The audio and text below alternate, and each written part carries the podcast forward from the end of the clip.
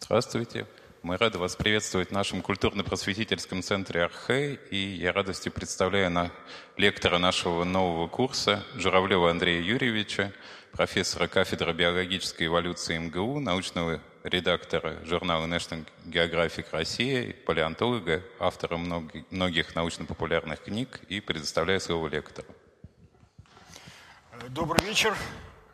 Э, мы с вами будем постепенно эволюционировать или деградировать, кому как нравится, в течение пяти лекций, пока не дойдем до конечной нашей цели, то есть до Трампа и Путина.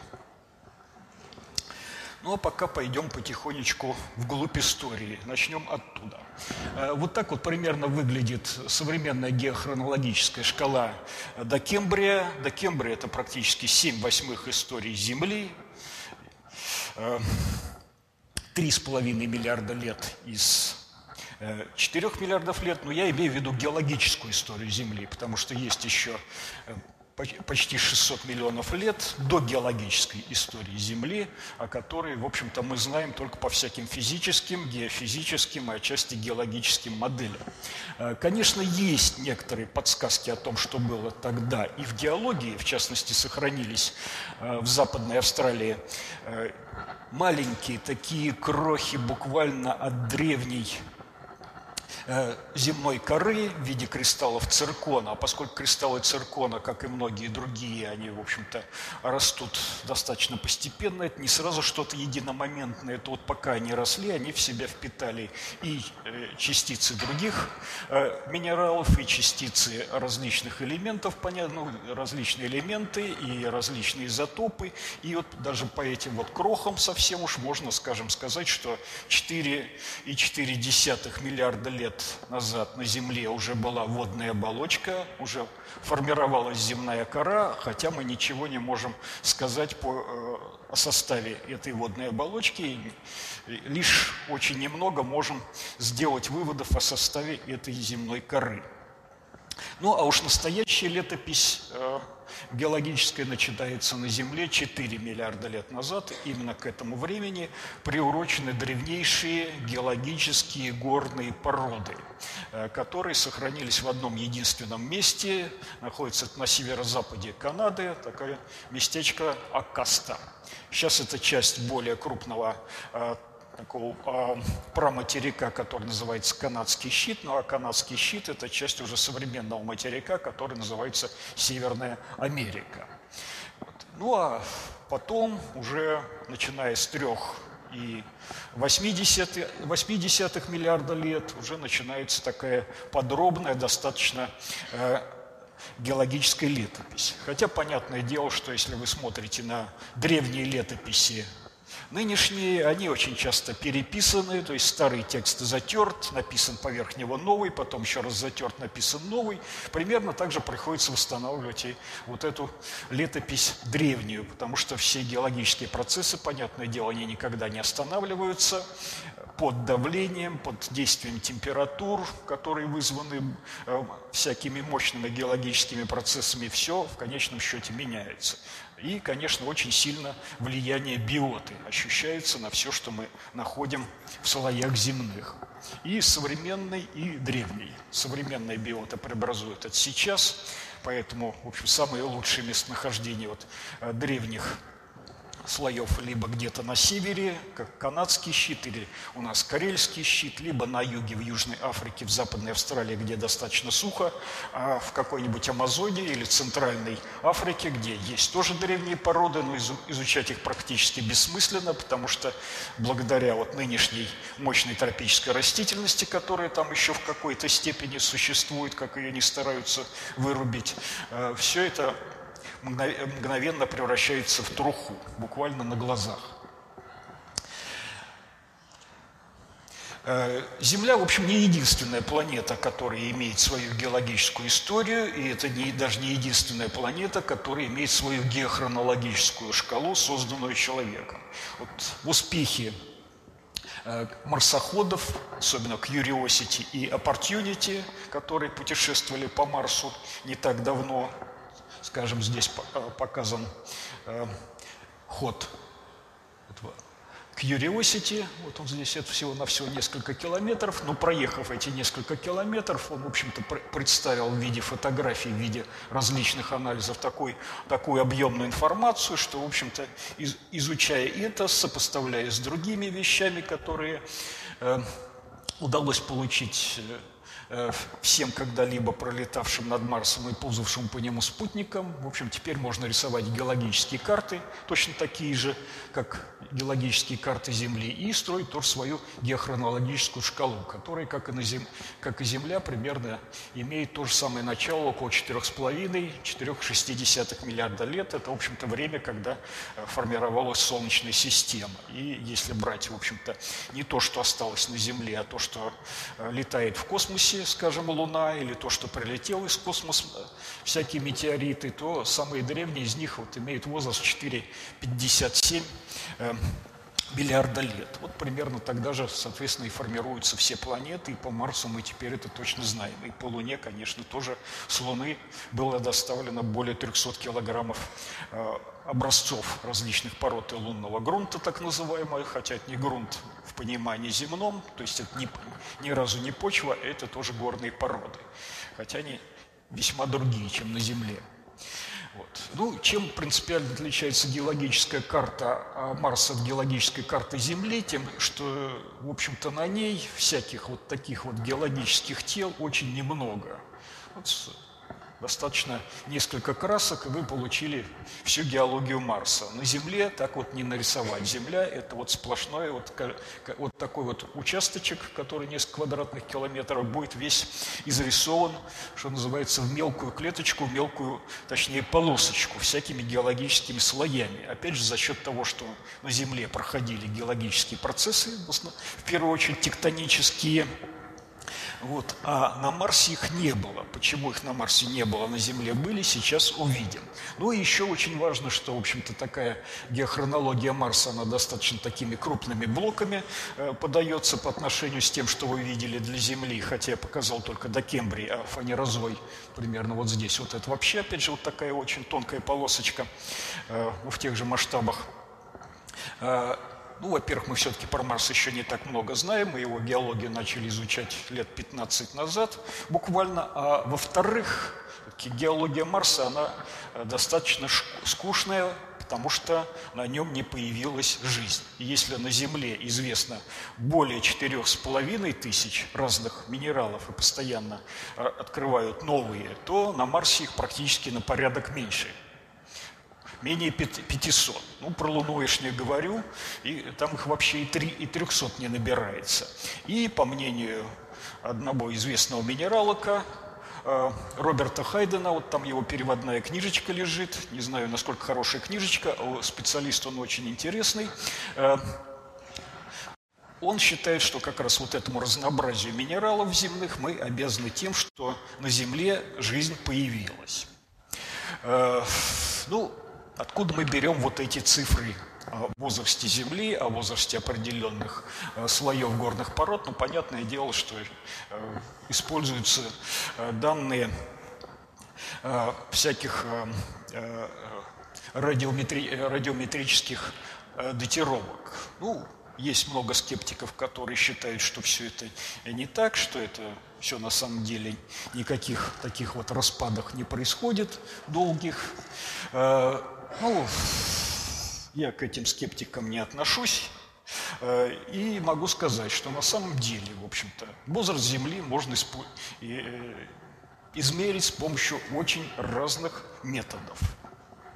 Вот, скажем, э, со времен работы астронома Милутина Миланковича мы знаем, что на Земле существует как бы таких три периодических цикла – один из них связан с тем, что земная ось движется так, что каждые 26 тысяч лет описывает фигуру э, конуса, называется прецессия. Второй – это угол наклона этой оси колеблется каждые 41 тысячу лет этот процесс называется нутация. Ну и форма земной орбиты меняется с эллиптической на круговую, а потом на эллиптическую, ну, расположенную в друг... Э, перпендикулярно предыдущей. И эти циклы насчитывают 93 тысячи лет, называются эксцентриситетом. А поскольку все это так или иначе, а, вообще все, что происходит в ближайшем космосе и даже кое-что из того, что происходит в дальнем космосе, все равно фиксируется в земных слоях, то э, последнее время геологи научились э, выделять вот эти вот циклы орбитальные в горных породах. Ну вот, скажем, здесь вот эти большие Е – это эксцентри, э, э, циклы э, эксцентриситета, которым по 93 тысячи лет, а они, соответственно, разделяются на маленькие такие подциклы. Связано это с приливно-отливной процессами на Земле, которых все, как раз вот эти все циклы фиксируются. Ну а в данном случае это знаменитая граница э, Пермского и Триасового периода, она же граница палеозойской и мезозойской эр, где произошло самое мощнейшее вымирание всех жизненных форм в истории Земли. Ну, до этого мы тоже дойдем.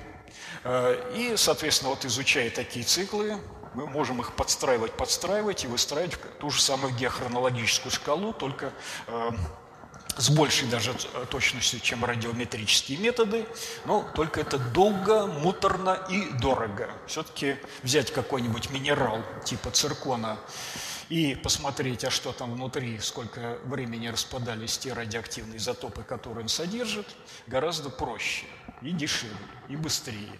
Поэтому, собственно, мы и пользуемся в основном радиометрическими датировками. Э, ну, за то время э, началось радиометрическое датирование 100 э, лет назад.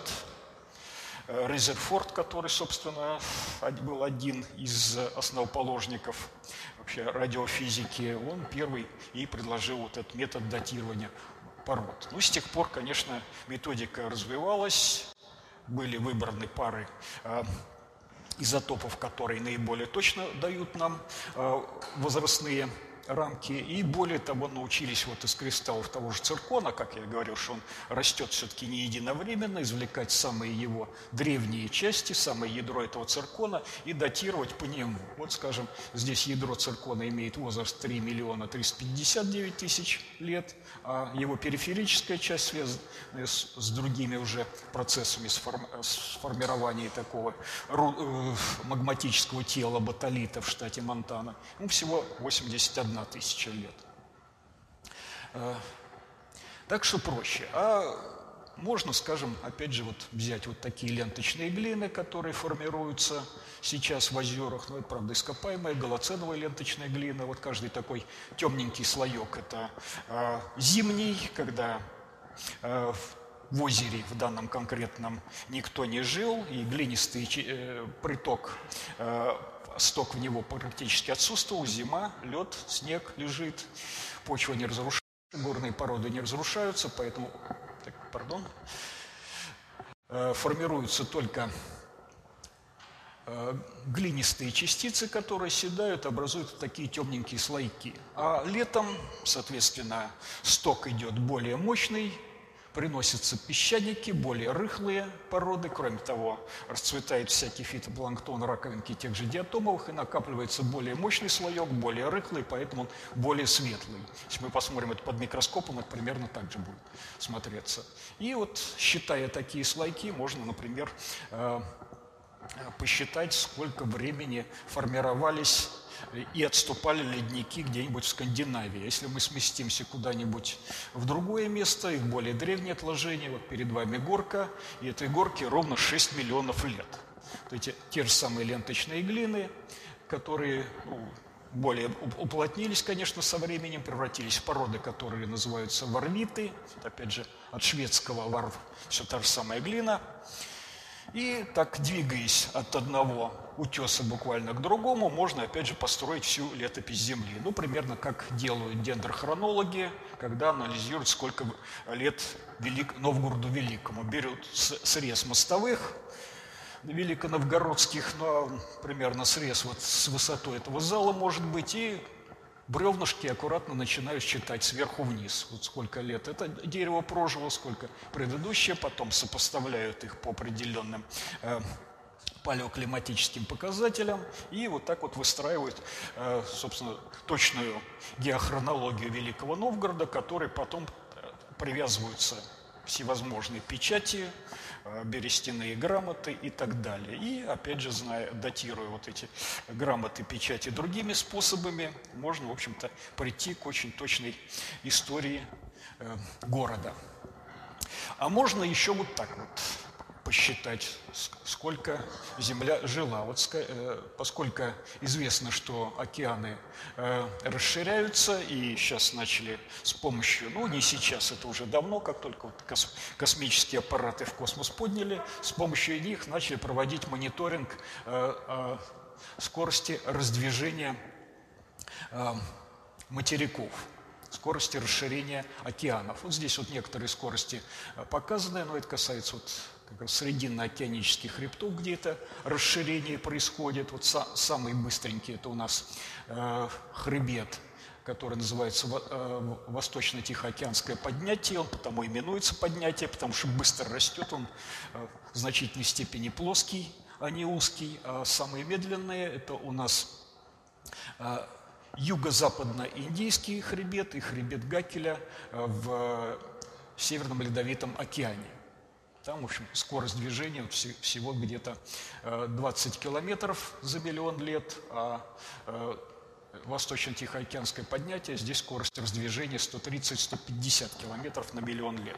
Ну и зная, например, что вот в этом месте у нас Атлантический океан раздвигается со скоростью 2,5 э, сантиметра в год, можно, в общем-то, посчитать, сколько ему лет зная, конечно, ширину океана, это не так сложно померить.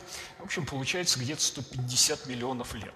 И если мы сунемся, в общем-то, на дно этого океана и посмотрим, а какого возраста там самые древние в нем осадочные отложения, в общем, получится практически те же самые 150 миллионов лет, но если быть точным, 148 миллионов. И, опять же, я говорю, вот такой способ подсчета. Но сейчас нас интересуют не э, способы подсчета возраста Земли, которых на самом деле можно привести еще массу, и все они, в общем, э, э, дают примерно те же самые цифры, что и радиометрические датировки, поэтому я говорю, радиометрическим датировкам верить не можно, а это нужно. И не верить, а именно все это проверено уже давно на практике с помощью различных других методов. А, ну, а сейчас нам важно вот э, обратиться как раз к истории океанов. Э, если мы посмотрим вообще на самые древние породы на океаническом дне, осадочные, ну, в том числе и базальты, которые в этом отношении, они ближе к, баз, к осадочным породам, хотя на самом деле, конечно, магматические, вы не воспринимаете эту фразу уж буквально, э, то в этой в западной части Тихого океана э, у нас э, есть осадочные породы возрастом около 220 миллионов лет. Древнее ничего в океанах нет. То есть океаны все современные начали э, формироваться всего-навсего 200 с небольшим миллионов лет назад. Спрашивается, а вода когда там взялась? Какие будут предложения? Когда появилась вода в океанах? Современных.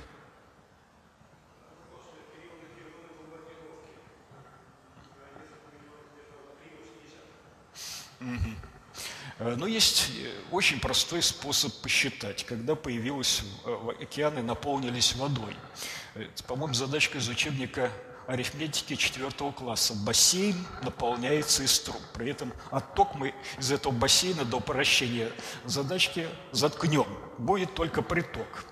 Это у нас реки, это у нас подземные воды, это э, вода, которая э, поступает вдоль срединно-океанических э, хребтов со всякими вулканическими ванациями и плюс вода из вулканических полей, которые существуют на суше, и фумарольные поля. И, в общем-то, мы полу получим, что посчитав все это, что вода в океане существует около 3200 лет – всего-навсего. Спрашивается, а что было раньше? раньше?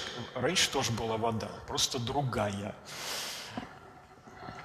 Э, вода, она не постоянно как бы в океане находится, она постоянно, испаряется, переходит в газообразное состояние, застывает в ледниках, переходит в твердое состояние, связывается во время вот этих э, процессов формирования океанической коры с минералами, насыщает воду, э, связывается глинами на суше, глинистыми минералами, и также во время дегидратации всех этих минералов отдается обратно, возвращается, опять же, из атмосферы в виде осадков, но уже метеорных, а не геологических, на Землю, и вот этот круговорот, он, в общем-то, происходит каждые 3200 лет. Ну, это не значит, что океан одновременно выпаривается, потом выпадает обратно. Понятное дело, что каждая капля имеет свою в нем историю.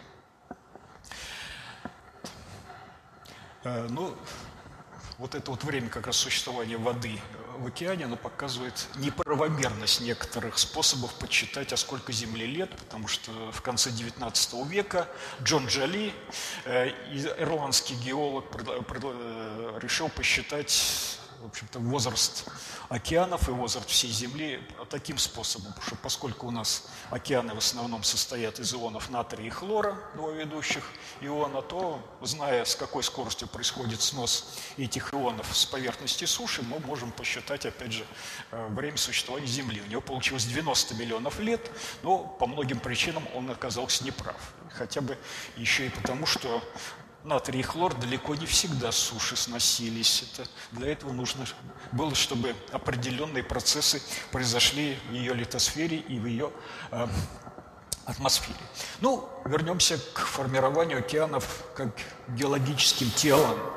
Кстати, есть очень такой простой вопрос на засыпку для студентов, геологов, когда спрашиваешь, уже чувствует, что он ничего не знает, вот спрашиваешь его, а какая самая распространенная горная порода на Земле? Ну и начинает кто во что гораздо, там известняки, граниты, базальты, да, это все так, но самая распространенная горная порода на Земле – это вода как раз, тоже горная порода. Э, вдоль срединно-океанических хребтов, вдоль щелей, которые там внутри находятся, которые называются рифтами, у нас земная кора раздвигается. Собственно, этот процесс называется спрединг, расширение океана. Почему он происходит? Потому что каждый, э, с каждой новой э, пульсом базальтовой лавы, которая там выделяется, эта базальтовая лава очень быстро застывает горячая в, холодном, в холодных глубинах океана и расталкивает еще дальше вот эти э, земную кору вдоль вот этих вот срединно-океанических хребтов. Ну и кстати, вот здесь вот э, на севере Тихого океана, в районе североамериканского континента, вот у нас срединно-океанический хребет, точнее щель это рифтовая, него протягивается по Калифорнийскому заливу и даже на сушу. Есть такой знаменитый разлом Сент-Андреас, которому недавно даже, по-моему, какой-то блокбастер был посвящен. Вот это тоже рифт. Так что э, он фактически еще работает, очень хорошо работает, но это отнюдь не значит, что когда-то там, когда-нибудь в будущем там Земля обязательно разорвется и Америка э, на куски разлетится. Бывает, что наоборот, вот самое поломает, поломает, потом перестанет, все это затихнет и на миллионы лет заглохнет. Э, ну и понятное дело, что поскольку в этом месте у нас океан вдоль середины расширяется, то он распихивает вот эти свои участки океанической коры, то есть океаническое дно, а вместе с ними и э, континенты, которые к этому а, океаническому дну примыкают. Поэтому у нас Северная Америка, Южная Америка двигаются дальше на запад, Африка и Европа на восток, но поскольку океан Атлантический, скажем, имеет вот такую извилистую конфигурацию, то на самом деле еще получается, что Африка как бы толкается на север, Европа ей навстречу, поэтому у нас континенты еще и сталкиваются. Навстречу друг другу формируются у нас понятное дело, горные пояса типа альпийского пояса с вулканизмом и землетрясениями. Альпийский пояс, на всякий случай напомню, протягивается от Пиренеев э, до нашего Кавказа и даже чуть дальше, до хребта Эльбурс в Северном Иране. А, а Тихого океана история немножечко другая, потому что э, в Тихом океане а э, здесь у нас как бы вот эти плиты тектонические, они состоят, атлантические и индийские тоже, из частей океанической коры, частей континентальной коры. И такие границы у нас называются пассивными, а в, в, по периферии Тихого океана у нас океанические плиты проваливаются под континентальные, происходит такой процесс субдукции. Субдукция – это, в общем, по-русски поддвиг, а, и тоже формируются вулканические пояса. Есть такое понятие Тихоокеанское огненное кольцо, которое начинается в Андах, проходит через все кордильеры, э, дальше мигрирует в Азию через Камчатку, Курилы, Японию и там вплоть до э, островов Индонезии тоже есть вулканы мощнейшие, тоже мощные землетрясения и все такое прочее. А, значит, столкновение континентальных плит, на всякий случай напомню, коллизия, понятное дело, по-другому это дело не назовешь, здесь у нас субдукция. И это один вообще из важнейших процессов на Земле, э, поскольку и в результате коллизии у нас, в общем-то, хоть тепло и выделяется мощнейшее, но породы, э, породы преобразуются не настолько сильно, как э, в, по границам вот этих субдукционных зон. Субдукционные зоны – это вообще вот глубоководные желоба, типа Курило-Камчатской впадины, Марианской впадины – это как раз зоны субдукции. Почему это происходит? Да потому что океаническая кора, которая состоит из более плотных э, минералов, содержащих э, магний, э, кремний, она плотнее и тяжелее, чем континентальная кора, которая состоит из того же кремния, но вместо магния и других тяжелых элементов в ней содержится алюминий. Ну, легко запомнить, алюминий легкий, вот э, континентальная кора, она тоже легкая, поэтому континентальная кора, она как бы всегда плавает над океанической, э, а та под нее проваливается, под, э, тонет. Ну и вот поскольку у нас вот эти тектонические процессы происходят, соответственно, меняется химизм воды, через выделение вулканов меняется химизм атмосферы, формируются разные новые типы горных пород, а с ними, соответственно, и разные новые типы полезных ископаемых. Вот и получается, что Земля, даже как геологическое тело, такая более живая планета, чем Марс. В чем проблема? Проблема, как все это дело запустить. Как, почему? На Марсе тектоника плит не состояла, хотя горные породы там есть, а на Земле она происходит. А причиной тому, в общем-то, появление на Земле жизни. Потому что, чтобы запустить дифференциацию горных пород, нужно их как-то изменить. И если мы эти породы менять не будем, то, в общем-то, у нас останутся вот эти, э, как их еще называют, океани... породы, которые слагают океаническую э, пору, это мафический ряд минералы – то есть темные, а те, которые слагают континентальную кору, фельзитовый ряд минералов, светлые. Вот борьба этих темных и светлых сил тоже легко запоминается. Она может только произойти только в том случае, если мы э, э, начинаем дифференцировать эту океаническую кору, которая первична по всем показателям геологическим и модельным. Но если мы ее дифференцировать не будем, конечно, некоторые будет происходить плавление, но в целом вместо вот этой тектоники плит с движением континентов огромных у нас будет такое некоторое количество э, плавающих островов, все из той же базальтовой слегка измененной коры, ну там до стадии каких-нибудь габра, которая тоже тяжелая порода, э, которые будут появляться на время незначительное в геологическом э, пересчете тут же плавиться, тонуть обратно, и все, больше ничего. И такой бы земля, наверное, и осталась бы, пока там не застыла или, наоборот, не сгорела. Ну, есть все-таки процессы явления, которые вот это вот первичное равновесие нарушают. И, скажем, геологи и палеонтологи обратили внимание на то, что вулканическое стекло, оно всегда такое пористое, оно вот не гладенькое, как то стекло, которое у нас в окне стоит, хотя и то, и другое это чистый кремнезем. СИО2 пишется, подходить к доске не буду. Вот, ну, наше стекло прозрачное, а стекло вулканическое, оно всегда пористое. Почему оно пористое? Потому что э, в нем живут различные существа, которые бурают его в поисках различных микроэлементов, потому что когда стекло э, застывает, оно э, заключает в себе огромное количество микроэлементов, которые жизни на Земле очень не хватает. Скажем, тот же дефицитное железо. Чтобы его оттуда добыть, вот приходится буравить. Кто такие эти микроорганизмы? Ну, понятное дело, что это различные бактерии. Потому что все это э, ширины, но вот такие вот ходы, они где-то 20 микронов в диаметре, спиральные. Понятно, что кто-то лез, там крутился, пробивался. И точно такие э, эти ходы мы можем видеть в современном вулканическом стекле, свежеобразовавшемся. И точно такие же ходы мы можем увидеть в древнейшем вулканическом стекле, которое, конечно, уже не стекло, а более сложные породы, которым 3,4 миллиарда лет.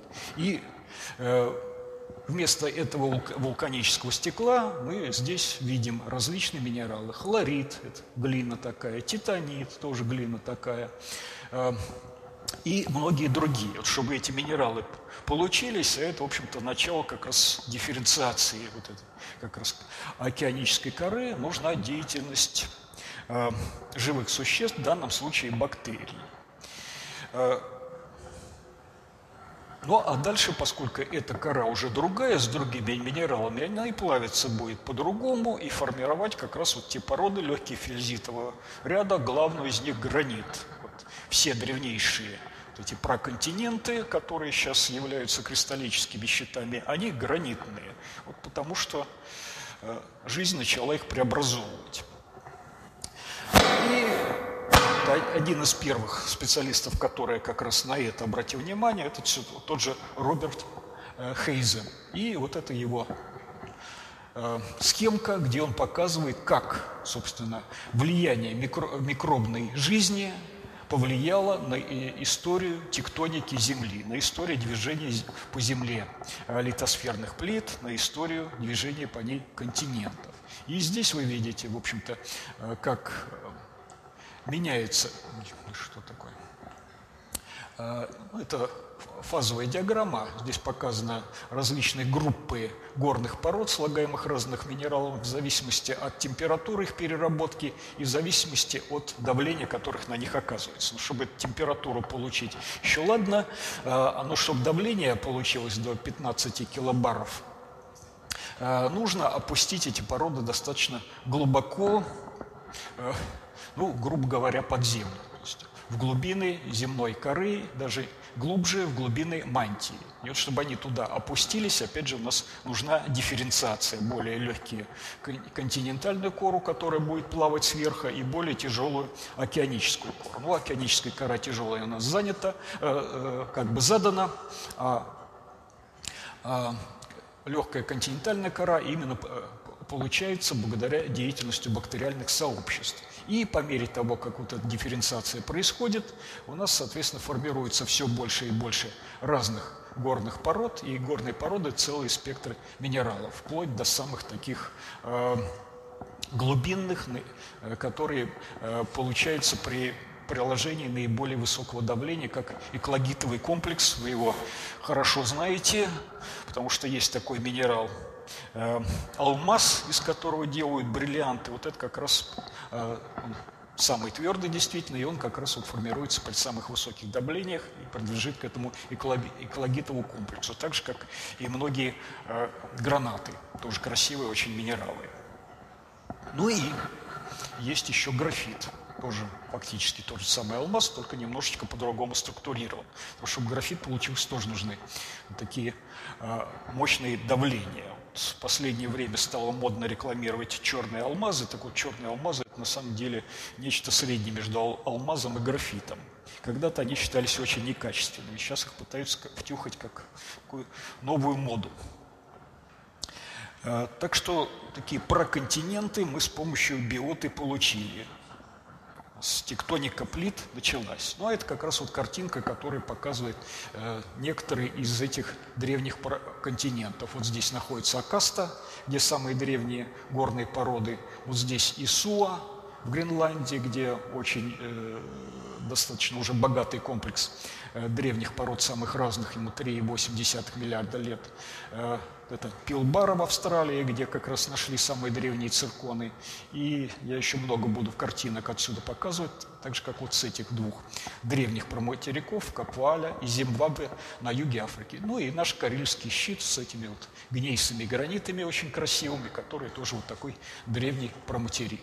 Ну а это алмазная трубка «Мир», где добывают те самые алмазы, которые, конечно, э, имеют возраст не вмещающих вложений, здесь от Кембрия Ордовик, то есть всего около полумиллиарда лет, а вот эти алмазы как раз происходят из более древних, э, более э, глубоких отложений и с более древнего периода.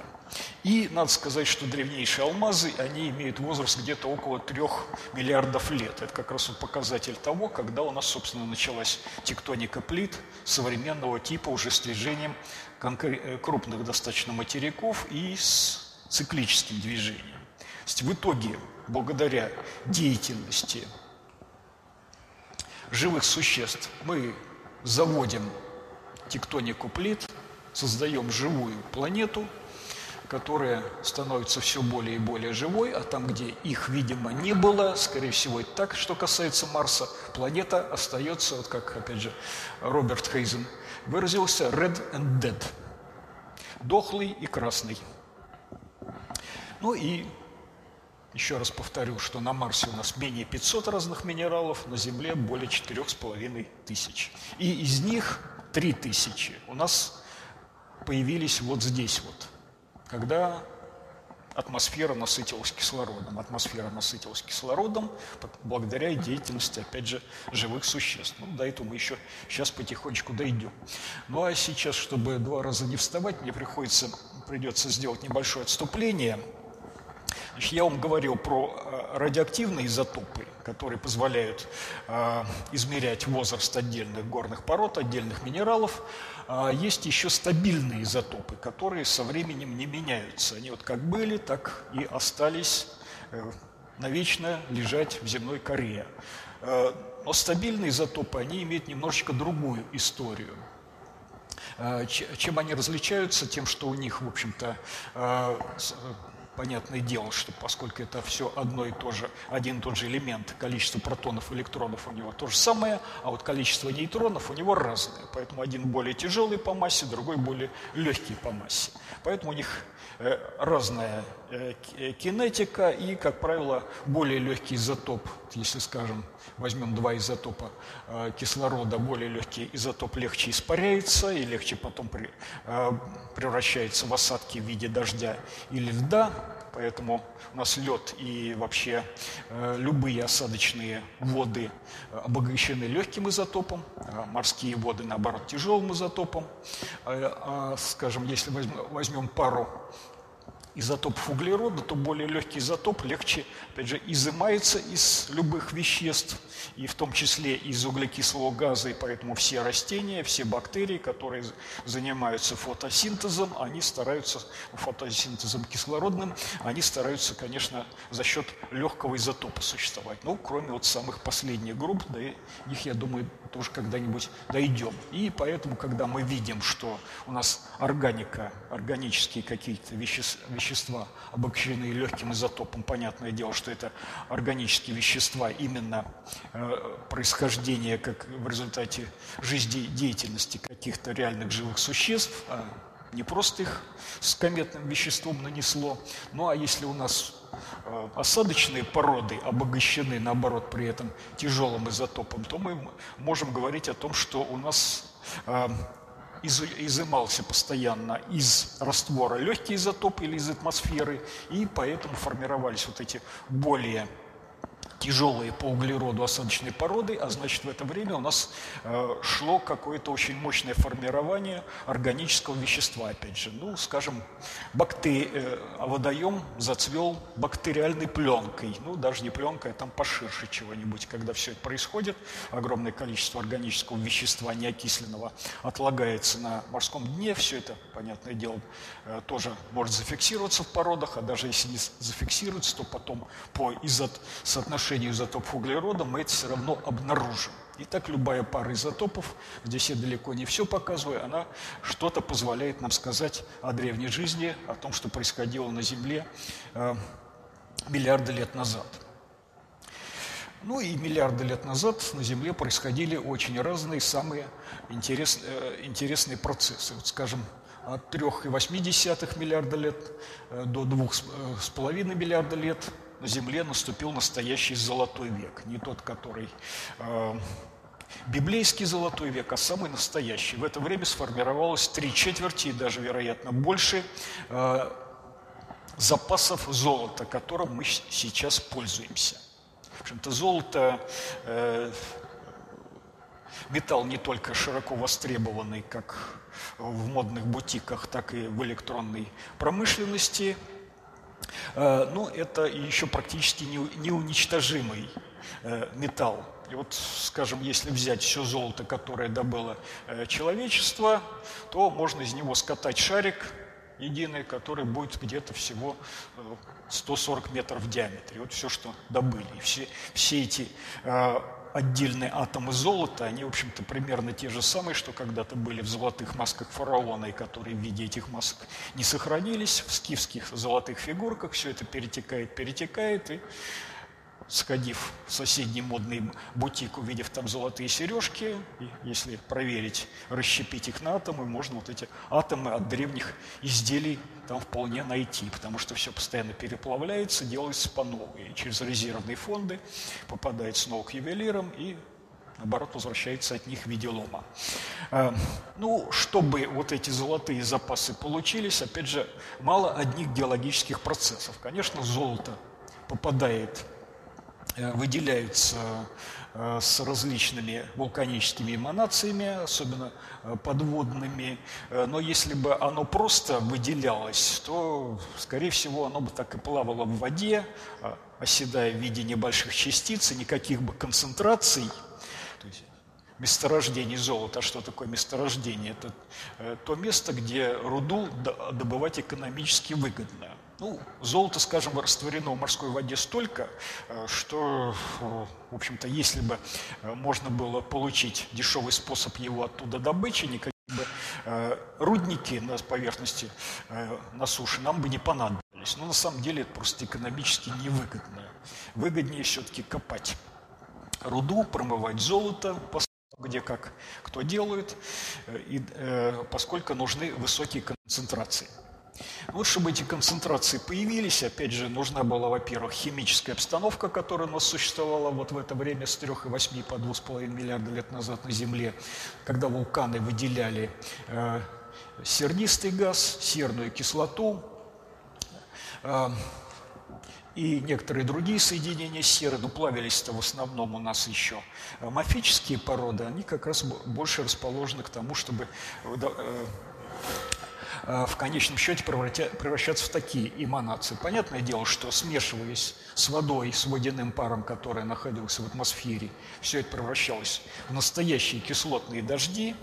Дожди смывали все, что э, образовалось из других выделений вулкана, в том числе золотые частицы, в том числе ртуть, все это неслось в соседние водоемы, а там, понятное дело, жили бактерии.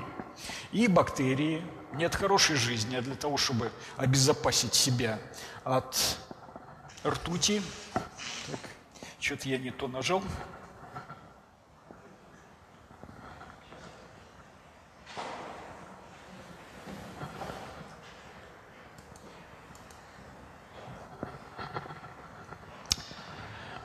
Так, все, вернулись.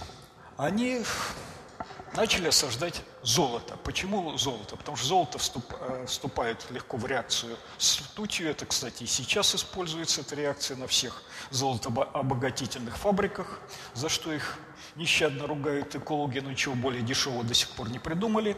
Э, и, в общем, нейтрализует ртуть. Ну и в итоге жизнедеятельности этих бактерий получаются вот такие вот чехлики тоненькие, тоже микронный ширины. Это фактически слепок бактериального трихома, оболочка, на которой все это осело. Ну, а из этих оболочек состоят вот такие прослои золота, которые, кроме того, еще, э, мало того, что оседали на конкретные чехлики бактерий, это на самом деле очень э, процесс простой, потому что органические вот эти молекулы, которые э, образуют слизь бактерий, они отрицательно всегда заряжены, а любые, в общем-то, э, металлы, они, как правило, положительно заряжены. Одно на другое всегда садится, поэтому с помощью бактерий можно формировать э, самые разные э, минералы, ну, в том числе вот чистые, как золото или железо. Ну и кроме того, поскольку еще от бактерий оставалось огромное количество органического детрита, он тоже служил накопителем этого золота. Ну а поскольку все-таки жить в золоте достаточно сложно, когда все вокруг тебя в золото превращается, это царь Медас э, проверил на себе, то бактерии эти периодически выползали из чехлов, которые вокруг них образовались, жили дальше на поверхности и формировали новый слой. И так вот получалось чередование золотых прослоев и органических прослоев. Ну и так далее. Ну, я еще раз повторю, чтобы вот эти вот местонахождения сформировались, нужна была очень своеобразная атмосфера бескислородная в истории Земли. Нужны были вот эти вот древние бактерии.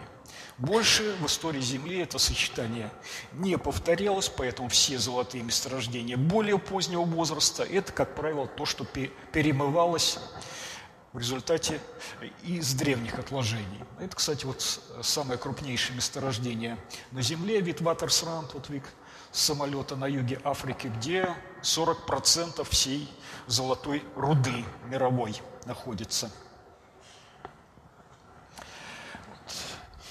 И я не обмолвился, что атмосфера была бескислородная, потому что это мы знаем очень хорошо. Почему мы это знаем? По многим, опять же, геологическим свидетельствам скажем, а, фракциация изотопов серы, тоже стабильных, но на этот раз не 32 34, которые нам показывают соотношение жизнедеятельности серных бактерий, а 33, 32, которые нам показывают такое явление, как называется независимое от массы фракционирование изотопов серы. Вот до рубежа примерно 2,5-2,3 миллиарда лет вот идет очень мощный разброс по изотопии, а потом все это вытягивается в линейку. Почему? Потому что пока у нас нет кислорода, у нас нет озонового щита, ультрафиолетовое излучение у нас напрямую достигает поверхности Земли, и вот это как раз и является источником независимо от массы фракционирования изотопов серы. Ну, возьмем любую Сейчас очень много всяких элементов используется и изотопов. А, скажем, соотношение цинка и железа тоже дошли до 2,5 миллиардов лет, и вот это значение этой пропорции резко начало возрастать. Почему? Э, потому что в бескислородном океане у нас железо находится в растворе, в кислородном оно очень быстро окисляется, оседает, поэтому цинка становится по отношению к железу все больше и больше. Э, возьмем изотопию молибдена, то же самое, разные изотопы молибдена, они по-разному реагирует на окислительно-восстановительный потенциал среды, и вот эта э, фракциация изотопов молибдена, она усиливается с появлением кислорода в атмосфере, и, соответственно, кислород растворяется тут же в гидросфере, повышается содержание кислорода и в, в мировом океане. И таких вот примеров можно привести массу. Ну, а самые такие показательные – просто сами минералы. Вот до этого рубежа, до 2,5 и 2,3 миллиардов лет у нас огромное количество обломочного уранинита, это хоть и окисел урана, но формируется он в бескислородной среде, и вот обломочным он может быть, или обломочным перит, это, э, обломочный перит – это э, серный колчедан, серное железо, они могут существовать только в бескислородной среде. В кислородной среде они тут же окисляются, превращаются в другие минералы, мы их уже не найдем в обломочных. Там где-нибудь в глубинах рудные, конечно, они есть, а вот на поверхности они уже существовать перестают. И если вот в руслах древних рек, тоже очень своеобразных, мы видим огромное количество вот этих уранинитовых и перитовых песчинок, дальше они исчезают напрочь.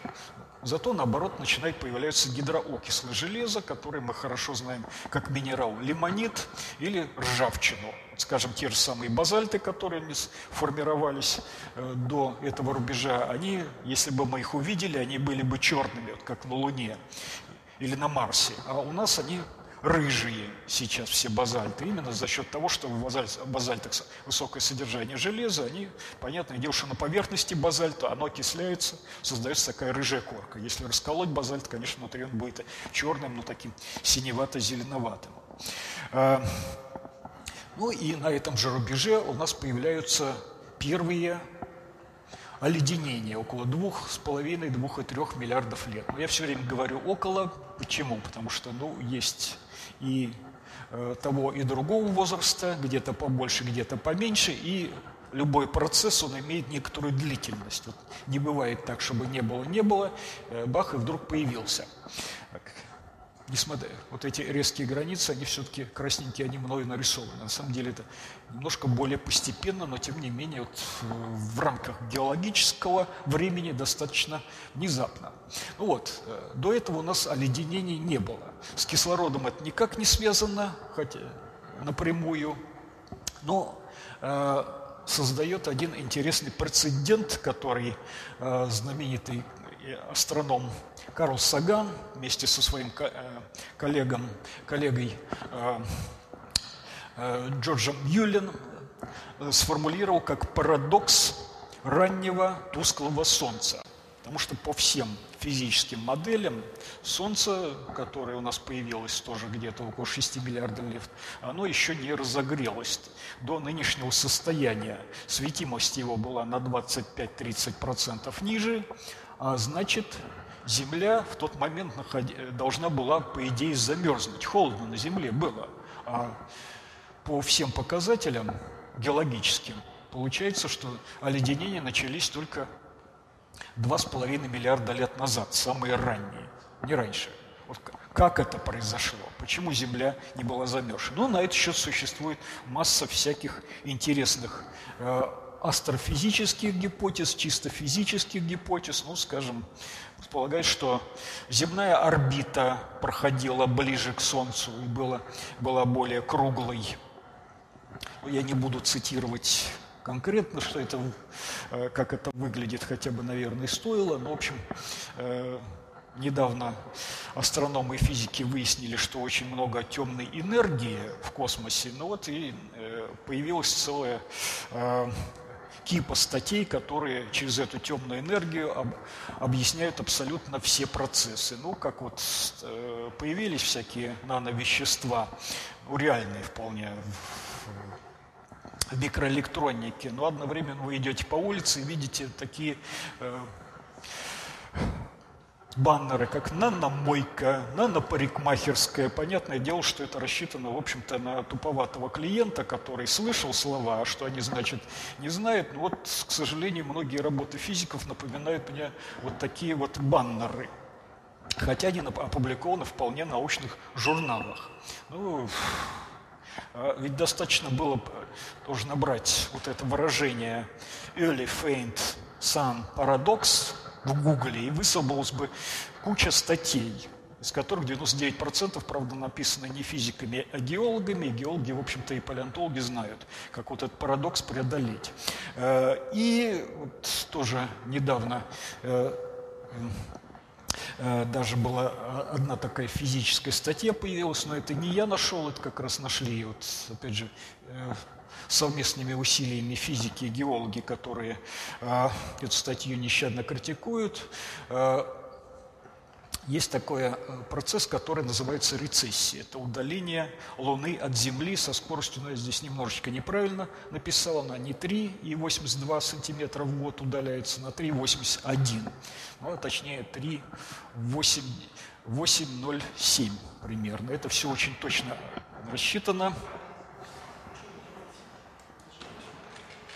Потому что когда американцы на земле высаживались, они там на, на Луне высаживались, они установили там отражатели лазерные. Вот с помощью этих отражателей уже э, почти 50 лет, общем-то, измеряется, насколько Луна у нас отлетает от Земли.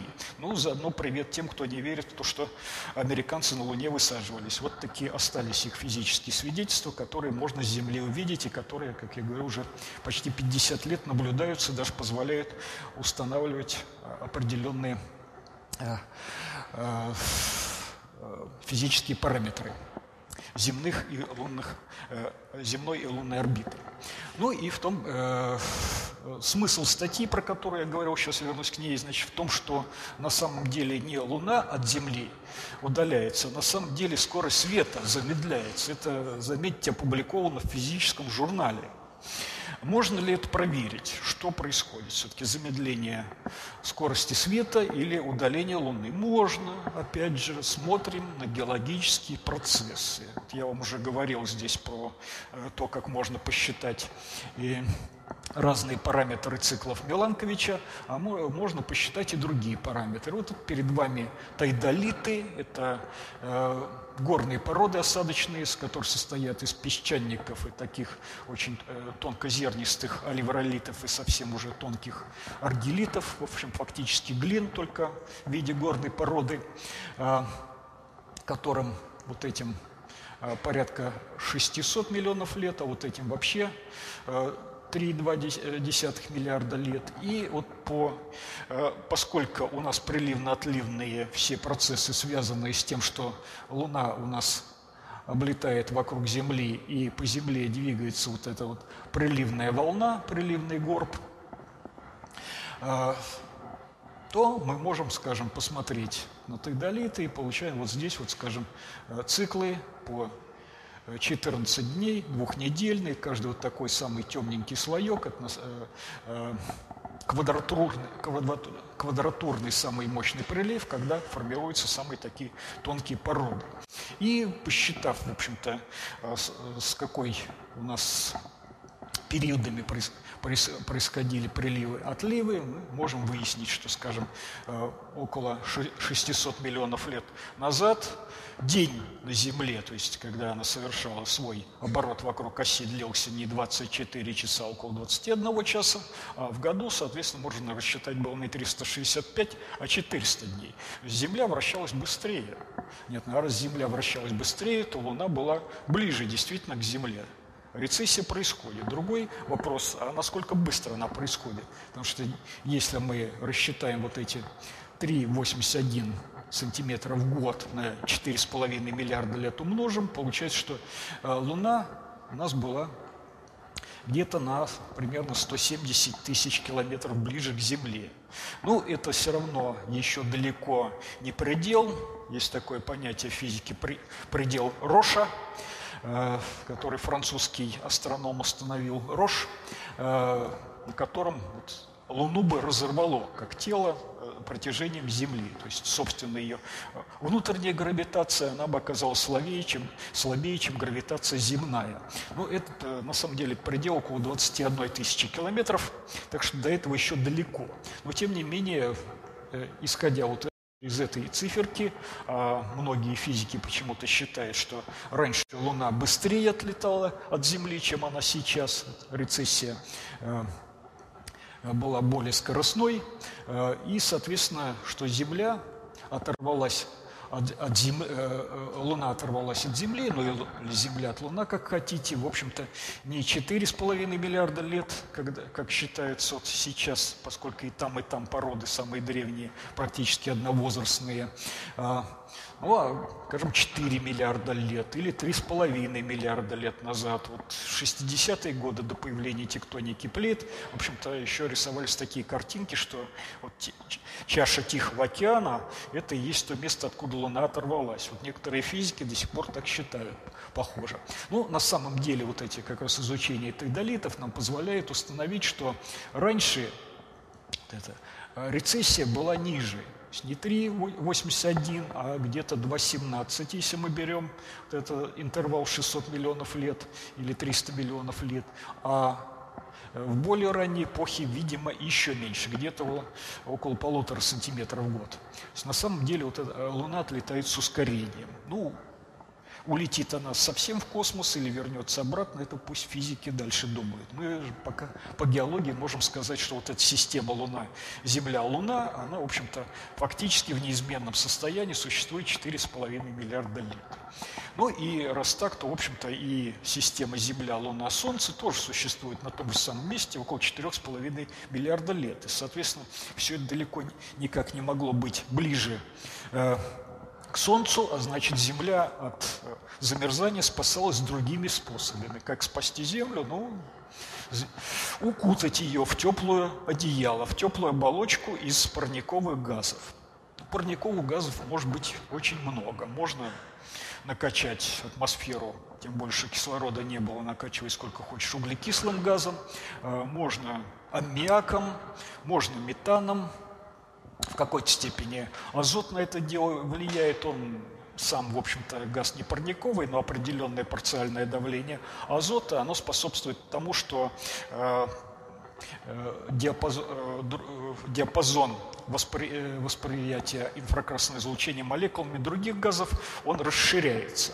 Вот как проверить, из чего состояла атмосфера Земли? Ну, наверное, измерить давление парциальное этой атмосферы. Казалось бы, задача совсем неразрешимая, но на самом деле еще 150 лет назад, даже больше, Чарльз Лаель, известный английский геолог, создатель, в общем-то, один из основоположников современной геологии как науки, учитель Чарльза Дарвина, который по образованию тоже был геологом, он предположил один очень интересный способ. А давайте измерим диаметр капелек, которые падают на поверхность а, осадочных пород.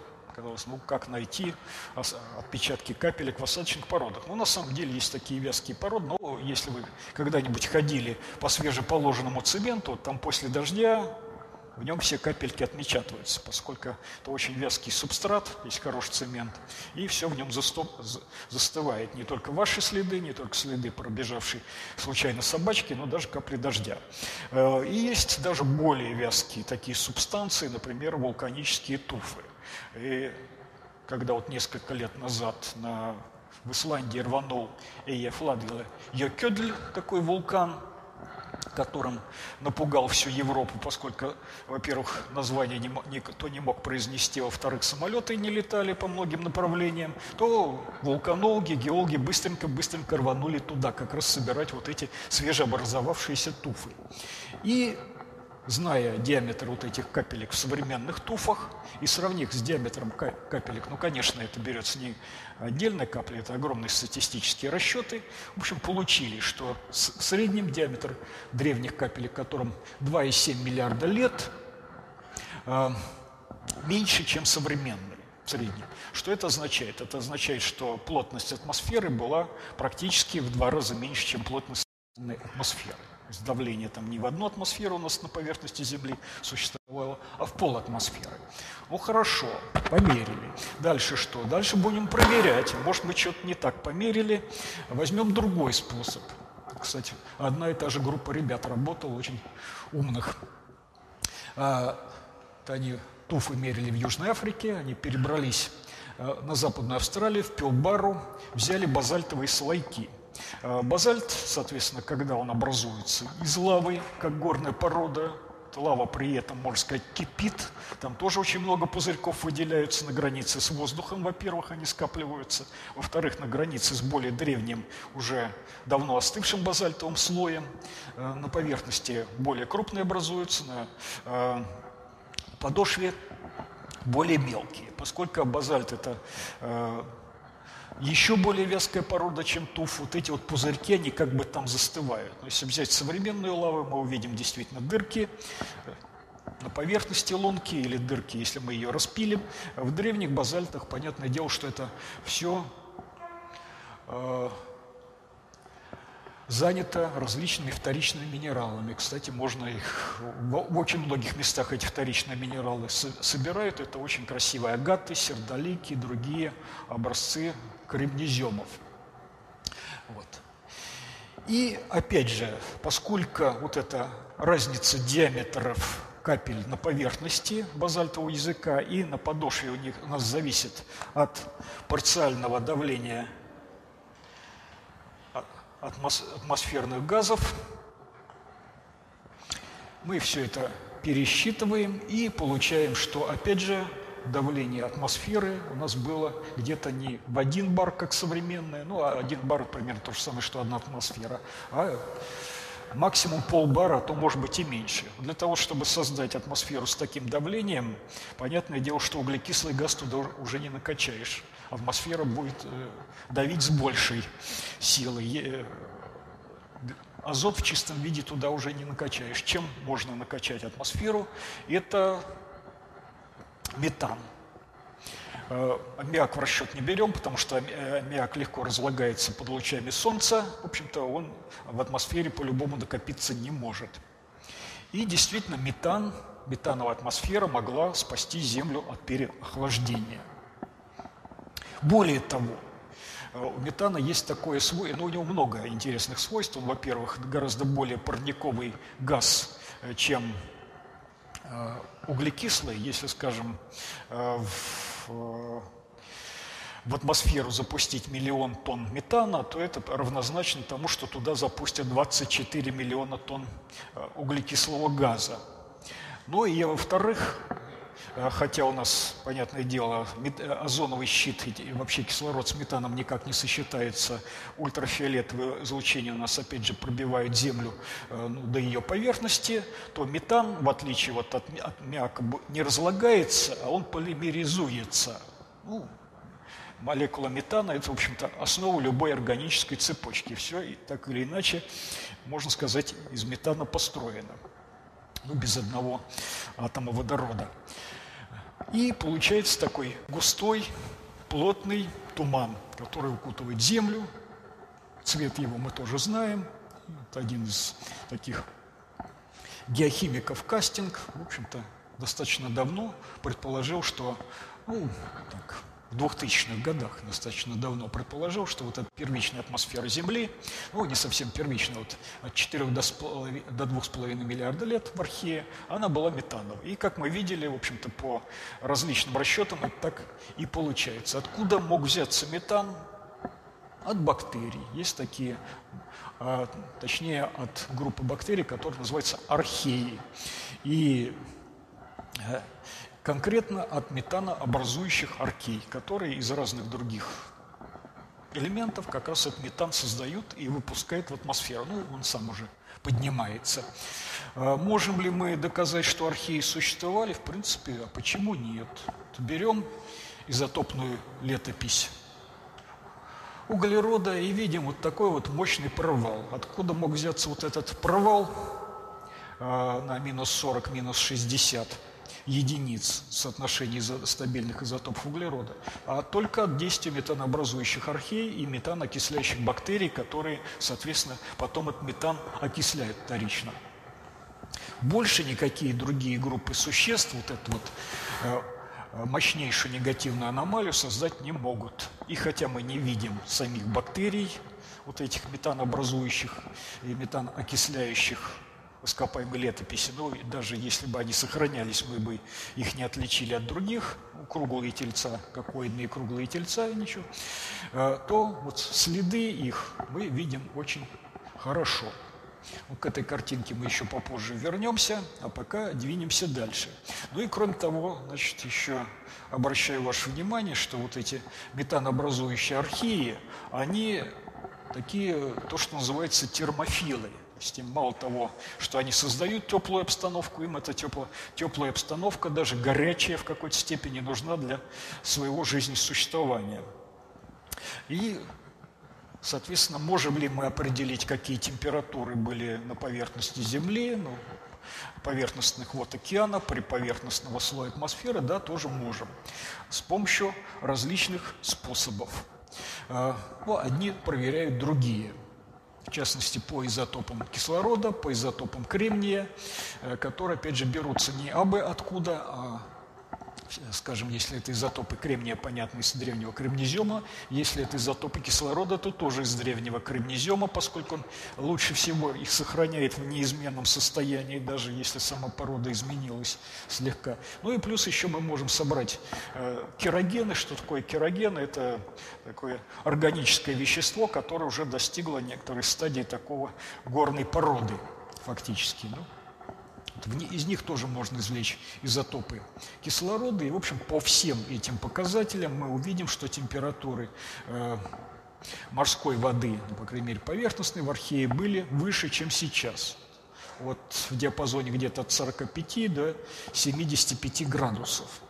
Э, что еще? Можем, скажем, взять такую вещь, как вообще родословная всех живых существ на Земле, и окажется, что в основе этих родословных у нас находятся археи и бактерии, но две группы прокариот, достаточно разные, которые, опять же, все относятся к термофилам, как те же самые метанообразователи.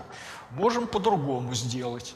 Возьмем, скажем, некоторые белки, которые есть у всех живых организмов, скажем, такие белки э, фактора элонгации, чем они занимаются, они э, прослеживают за тем, чтобы матричная РНК правильно росла, нанизывают на нее аминокислоты, удлиняют. Вот почему они называются удли... белками-удлинителями, иначе э, белки – фактор элонгации. И опять же, оказывается, что самые древние из них а, наиболее термоустойчивые.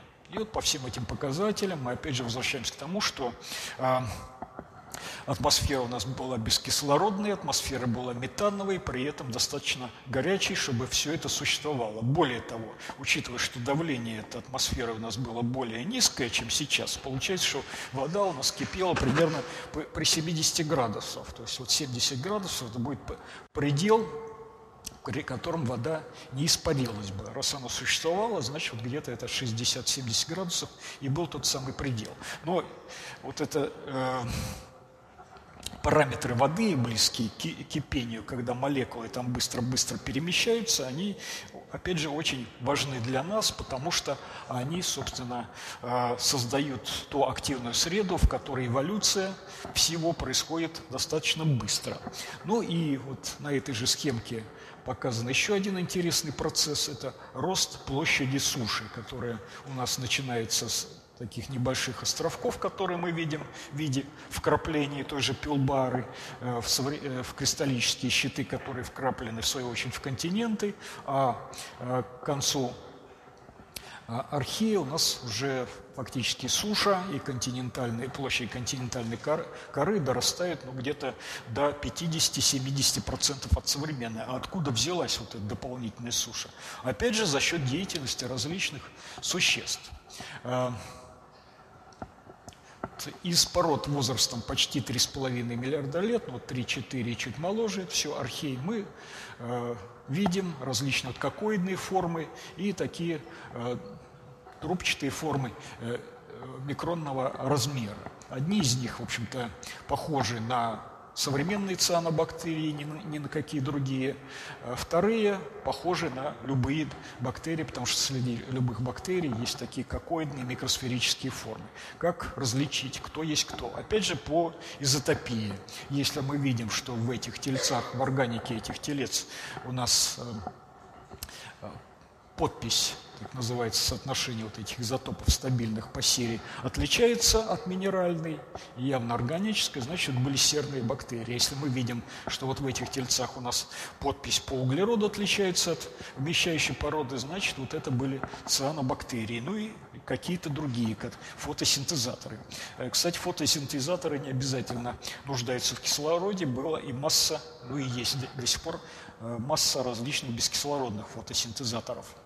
Что фотосинтез, он изначально, наверное, происходил все-таки без деятельности кислорода, но тем не менее, как мы видим, вот эти цианобактерии существовали достаточно давно, тут с помощью различных методов современной микроскопии, конфокальных микроскопов, э, с помощью романовской спектроскопии, которая позволяет органическое вещество там обнаружить конкретные молекулы даже этого вещества, различать из чего, из каких органики все это существовало, мы можем убедиться, что да, действительно вот эти тельца, которым 3,5-3 миллиарда лет, были цианобактериями. Ну и плюс провести некоторые опыты с современными бактериями, а могут ли они окаменеть, и получ... чтобы получилось вот такое, да, вполне себе могут. Более того, они этим как раз окаменением постоянно занимались. Э, э, ну, жили, вот то, что я вам показывал, сугубо такие морские э, бактериальные остатки. Очень рано бактерии выбрались и на сушу. Вот, скажем, сейчас в пустыне Набиб, где, казалось бы, суши уже не, не бывает, у нас, тем не менее, живут бактерии, причем очень крупные колонии на сток. Что они делают, чтобы выжить в таких условиях? Очень просто, селятся под кварцевой галькой. Она прозрачная, значит, лучи солнца туда проходят, но ультрафиолет не проходит, живые ткани не разрушаются, а поскольку еще это камушек, он э, ночью остывает, днем накаляется, за счет этого там конденсируется влага, и этой влаги вполне достаточно, чтобы жить себе припеваючи, будучи бактерией. Вот. 3-4 э, миллиарда лет назад бактерии делали то же самое – устроились под кварцевой галькой, под кварцевыми, точнее, песчинками, которые лежали среди вот этих вот черных страшных перитовых песков, и вполне себе жили, образовывали вот такие даже цепочки. Э, в световом микроскопе так вот это выглядит, это в сканирующем микроскопе. Мы видим отдельные тельца, вокруг них еще какие-то дополнительные оболочки, которые связаны. Э, очень сложные на самом деле организмы, потому что они даже более сложно устроены, чем в среднем бактерии. Может быть, это уже были какие-то существа, которые еще не стали настоящими клеточными организмами, эвкариотами. Может быть, их предки. Вот уже в то время они появляются. Ну и главное, конечно, свидетельство жизни – это, опять же, ее минералогическая и горообразовательная деятельность. Вот есть такие интересные структуры, которые называются строматолиты. А, в переводе с греческого «ковровый камень». Ну, действительно похоже на такой помятый коврик.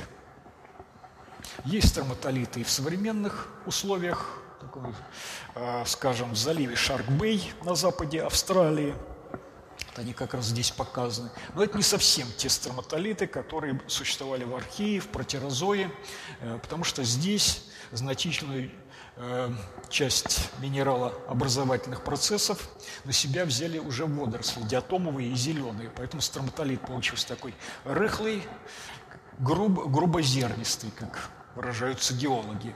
А все строматолиты архейские, протерозойские, они очень тоненькие – тонкозернистые. Это сугубо бактериальные постройки. Вот такие стоматолиты формируются, в, скажем, на юге Австралии в лагунах Куронг, в некоторых лагунах Бразилии.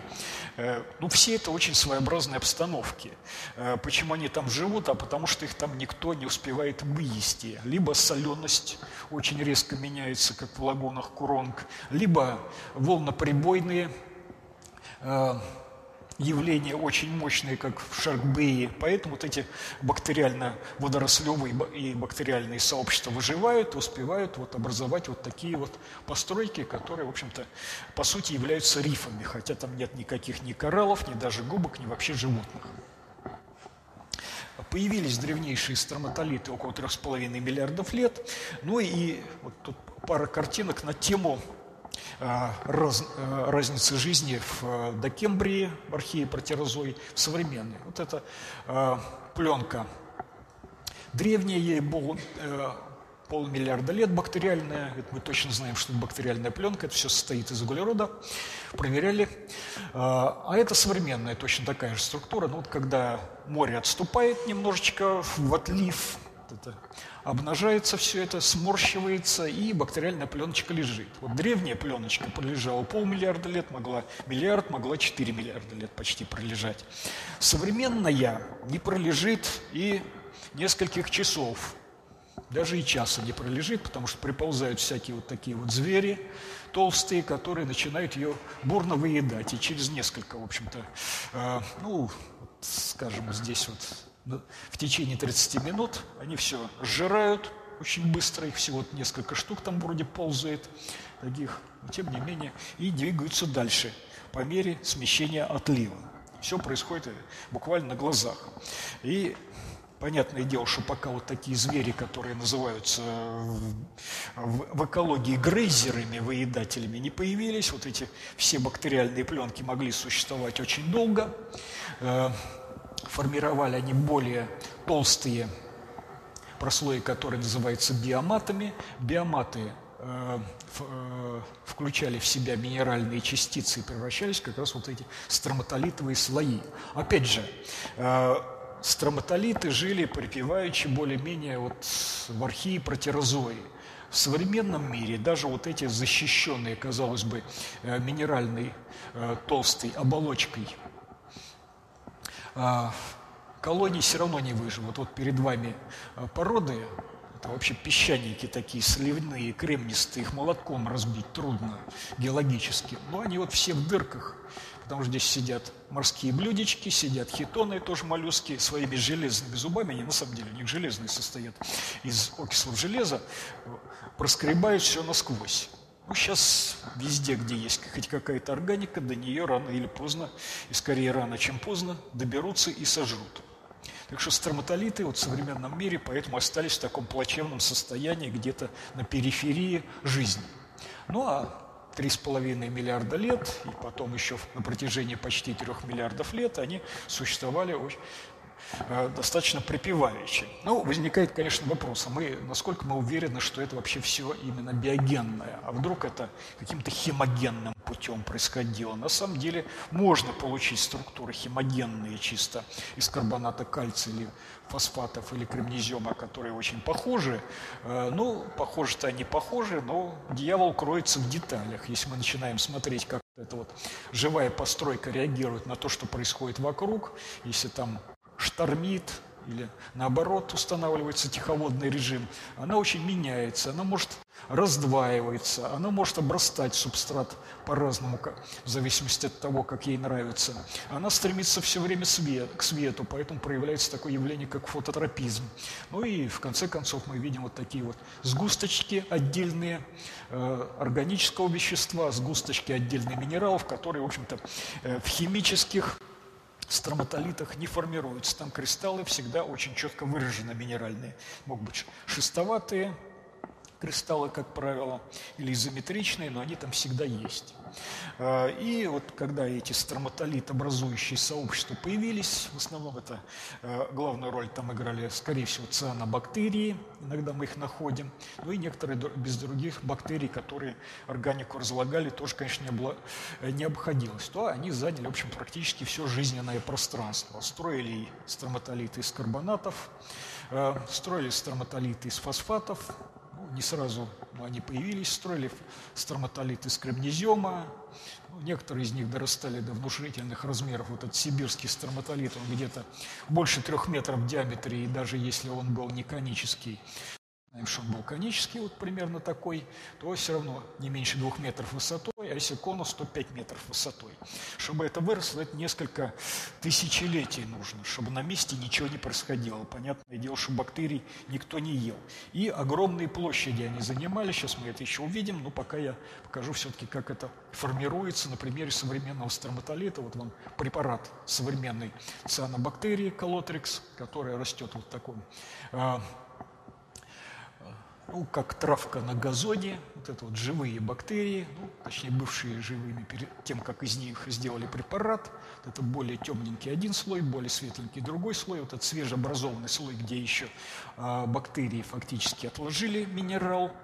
А это где уже минерал начинает расти сам по себе, он кристаллизуется, появляются более крупные кристаллы, и вот это, собственно, и есть строматолит, за счет чего минерал а, отлагается, опять же, за счет того, что у бактерий существует вот эта а, оболочка полимерная, внеклеточная, или ее называют неклеточной полимерной матрицей. Она отрицательно заряженная, в морской воде или в пресной воде полно всяких а, положительно заряженных катионов, самых разных металлов. Все это садится, поскольку еще бактери, цианобактерии, опять же, а, занимаются фотосинтезом и при этом во всем этом сообществе крутятся большие объемы углекислого газа, который частично растворяется, переходит в бикарбонат, соединяются э, металлические э, катионы с анионами бикарбоната и формируется, скажем, в данном случае у нас э, кальцит, превращающийся в горную породу известняк. И поскольку вот эта деятельность, она у нас меняется сезонно от летних к зимним, зимой, понятное дело, она практически прекращается, летом, весной усиливается, и получаются вот эти слоистые породы с разным типом слойков. Ну и в некоторых случаях, если мы заглядываем, опять же, в эти древние строматолиты, мы можем увидеть этих бактерий, как в современных препаратах. Вот перед вами вертикально стоящие бактерии, которые зафиксировались днем, когда они тянутся к свету, а это вот лежачий э, э, бактериальный мат, который образовался в ночное время, когда они полегли, поскольку делать все равно нечего, нужно ждать восхода солнца. Э, вот здесь вот бактериальные вообще органическое даже, чехол сохранился из углерода. А вот здесь вот как раз вот в древнем строматолите вот эти более рыхлые, более э, э, плотные слойки, которые показывают, соответственно, вот эту его сезонную деятельность, э, весенне-летние зимне-осенние слои. Ну а дальше можно, в общем, разрастаться в самые разные превращаться причудливые фигуры. Вот опять же конический строматолит, и внутри него мы, древний, внутри него мы видим различные бактериальные филаменты. И обратите внимание, что они всегда стараются выстроиться э, перпендикулярно поверхности. Опять же, стремятся к свету и стремятся к тем микроэлементам, которые они потребляют. Вот, э, и в Йеллоустоуне в общем, живут похожие строматолиты, вот возьмем их в целом как бактериальное сообщество, они тоже бывают конические, их в последнее время очень тщательно изучали, и выясняется, в общем-то, что коническая форма, она достаточно закономерная, э, почему еще много-много таких конусов по соседству получается, потому что эти отдельные бактериальные сообщества, они друг с другом конкурируют за микроэлементы, и поэтому стараются разойтись друг от друга, например, на одинаковое расстояние. И получается такая многокон...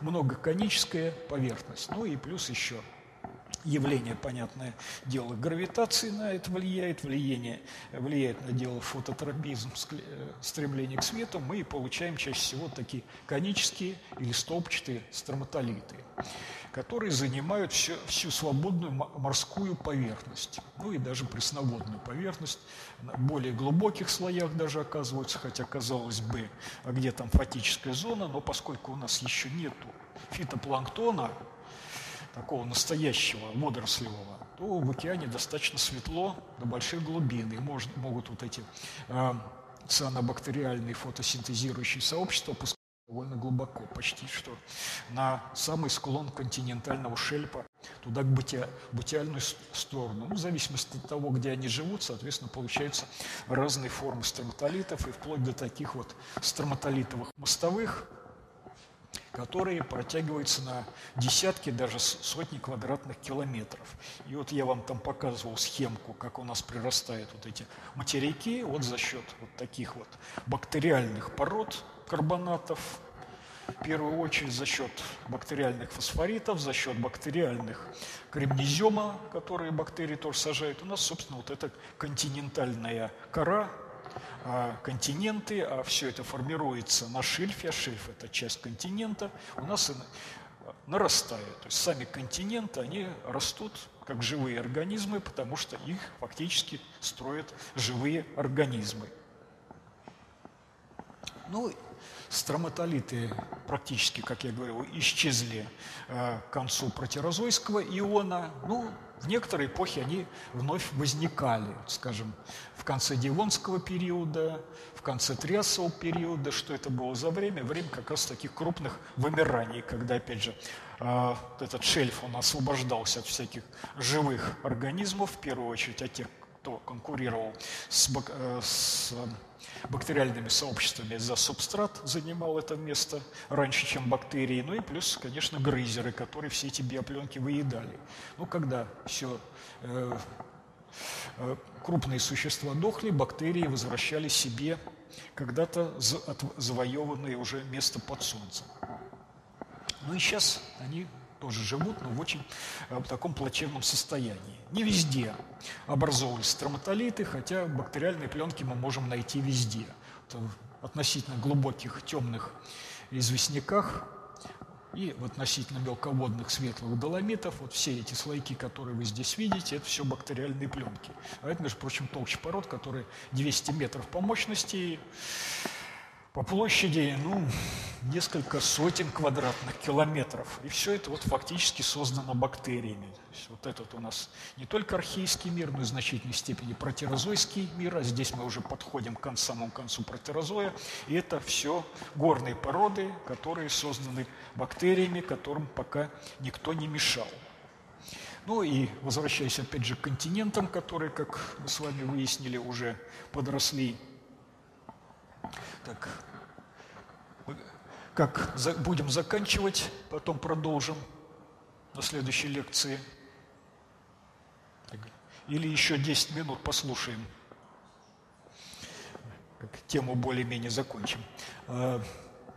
Какой-то момент вот это крупные континенты, с формированием крупных континентов запускается еще один важный тектонический процесс, это э, циклы Вильсона, который установил геолог Вильсон, который показавший, что континенты у нас то сдвигаются вместе, образуя единый суперконтинент, то разбиваются, разбегаются на э, много относительно небольших континентов, но сейчас у нас вот такая промежуточная стадия у нас континенты скорее разбежались, чем собрались в единый материк. И вот этот цикл у нас запускается, ну, по крайней мере, 2 миллиарда лет назад точно, может быть, раньше, пока вот в отношении вот этого самого более древнего суперконтинента еще не совсем ясно. Ну, понятное дело, что от него меньше всего осталось. Осколков их труднее сопоставить. Как вот это вот рисуется, ну, во-первых, есть палеомагнитные данные, которые позволяют нам по широте континенты выстраивать, а во-вторых, вот эти все тектонические границы, которые закономерным образом э, должны быть, они позволяют нам еще континенты увязать друг с другом, чтобы у нас были пассивные активные окраины, чтобы у нас конвергентные и дивергентные границы были. Ну и кроме того, поскольку э, когда вот такой континент формируется, понятное дело, вырастают мощные горные хребты, которые, опять же, под действием процессов выветривания рассыпаются в песок, в глину, то можно вот найти остатки этого э, песка на совсем других нынче континентов и установить, что, скажем, рядом с Древней Европой, вот мы где-то здесь сейчас находимся, находилась древняя э, Гренландия, где-то тут. Это Сибирь. Все, дальше идет Северная Америка. Ну и так дальше. И все это вот постоянно вот так вот тасовалось, переползая э, по э, э, поверхности Земли.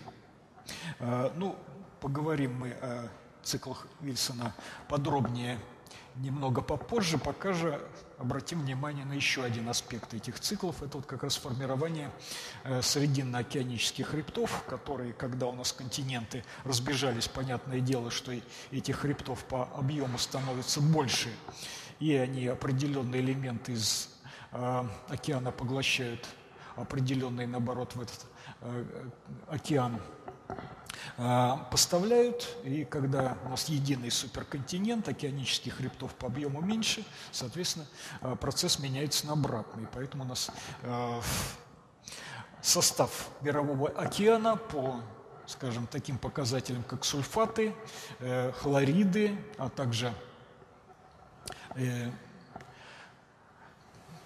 щелочные, щелочноземельные минералы, он меняется циклическим образом. Но проблема еще в том, что сейчас он меняется циклическим образом, по крайней мере, последние 2 миллиарда лет. А что было раньше? А раньше, скажем, в архее у нас немножечко было по-другому, поскольку суша, мы опять немножечко возвращаемся назад, еще не сформировалась в таких больших объемов, а у нас щелочные, щелочноземельные а, элементы, в том числе такой важный для современного океана, как натрий, э, сносится именно оттуда, значит, он не сносился. Зато в океане было достаточно хлорида, он выделяется вот как раз из этих э, средина океанических гидротермальных источников. У нас было достаточно кальция, он выделяется оттуда же. И получается, что океан по составу был не натрий хлоридным, не, не имел вкус поваренной соли, а был кальций хлоридным. Соответственно, у него была немножечко, несколько другая кислотность, более высокая.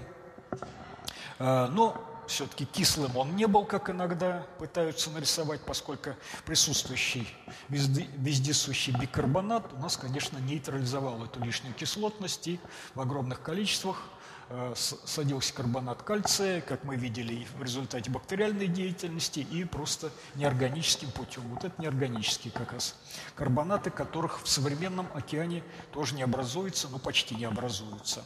Э, и опять же, возвращаясь к составу океана, э, почему он сейчас соленый, ну в том смысле, что он вкус поваренной соли имеет, потому что в нем есть натрий и, хальц, и, каль, и хлор, которые никому не нужны, их организмы практически не потребляют, зато они выедают очень быстро кальций, углерод, понятное дело, фор, э, фосфор, э, кремний, которые им нужны для различных э, процессов обмена веществ.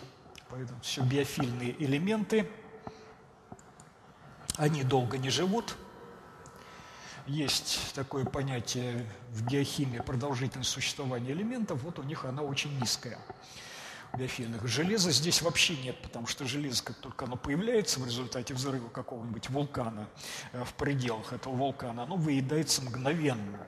Э, так что даже на, над этим вулканом, над этим местом на какой-то момент уровень углекислого газа в атмосфере падает, потому что, понятное дело, что железо потребляется всевозможными э, фотосинтезирующими бактериями и водорослями, и они, им нужен углекислый газ для э, поддержания своего метаболизма, и, соответственно, в этот момент там, в данном конкретном месте, парциальное давление этого газа понижается. 30 лет назад один американский геохимик э, по фамилии Мартин даже сказал так, что дайте мне три танкера с опилками железа, и я навсегда вам прекращу глобальное потепление. Он решил так, что если вот эти опилки железа рассеять равномерно по, океане, по океанам, то понятное дело, фотосинтез быстро возвращает темп фотосинтеза, и углекислый газ весь туда уйдет.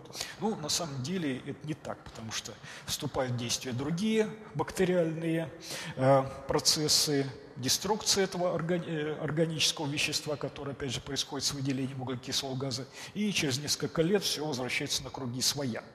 Но, тем не менее, на какой-то момент это действительно э, понижение углекислого газа, э, содержание углекислого газа падает.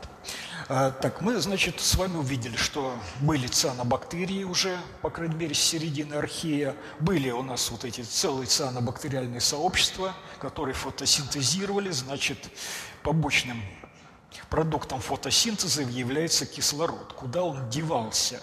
Если он уже был, но почему он не накапливался? Почему атмосфера сразу не насытилась кислородом?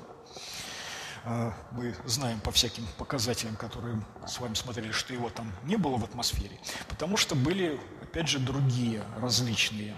А, катионы в океане растворенные, и тот же катион железа, о котором я вам сейчас долго говорил, весьма востребованный сейчас, но до какого-то момента еще не востребованный. Все это растворенное железо в океане плавало, пока не появилось немножечко побольше кислорода, который его начал окислять, и не заработала вот эта железорудопроизводительная фабрика из различных бактериальных сообществ. Работала, надо сказать, недолго, но слаженно.